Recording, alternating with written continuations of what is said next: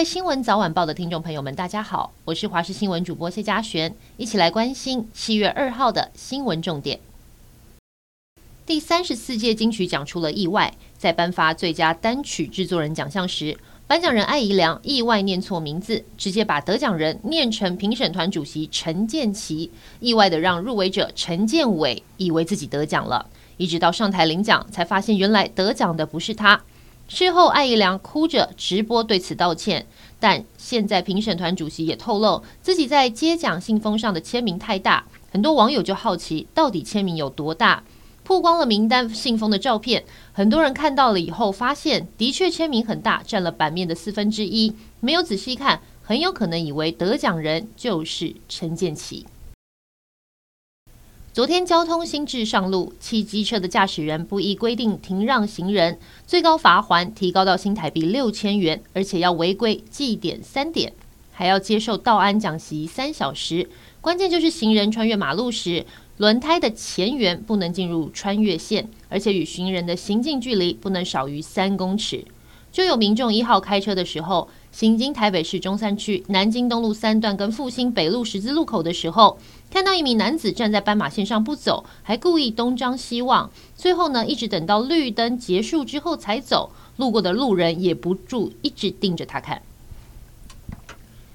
国民党总统提名人侯友宜的民调持续低档，蓝营支持度只剩下六成力挺，也引发党内强烈焦虑。昨天，黄复兴党部的会庆，台南前议员谢龙介出手力邀高雄市市长韩国瑜出席，希望韩侯两人同框，能够凝聚蓝军士气。可惜现场互动尴尬，就连北市党部主委黄吕锦如、主席朱立伦力邀韩国瑜再出席其他的总统提名人誓师活动，韩国瑜也表示不会到场。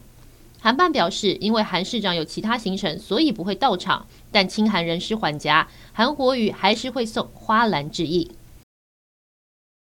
国民党北市立委提名人游淑慧日前贴出和初选失利的民进党立委何志伟的合影，还批评王世坚初选说的话很残忍，被外界揣测是否何志伟要按住国民党蓝绿合作。何志伟喊冤说跑行程都会遇到大家，随后马上批评国民党现在碎裂，即使国安会前秘书长金溥聪加入，日后是否真有帮助，他也打上非常大的问号。新北幼儿园喂药案检验结果日前出炉，事发的板桥幼儿园个案，经过新北检方药检数值都正常。幼教团体更称本次事件为乌龙事件，但过程中多位绿营人士强烈抨击。国民党总统参选人侯友谊的近办就喊告民进党总统参选人赖清德。对此，卫福部长薛瑞元表示，应该要等新北市的行政调查报告，还有检调的司法侦查报告出来，才可以算水落石出。日本经济新闻调查发现，俄罗斯的民间企业长达数个月从中国企业进口入侵乌克兰战争中使用的无人机。分析俄罗斯海关的资料，也发现有三十七架无人机被标明是特别军事行动使用。从二零二二年十二月到二零二三年四月期间，俄国企业从中国以十点三万美元价格进口了至少三十七架的无人飞行载具。在清关文件的商品描述栏位，以俄文载明为“特别军事行动使用”，这也是俄国对于全面入侵乌克兰的说法。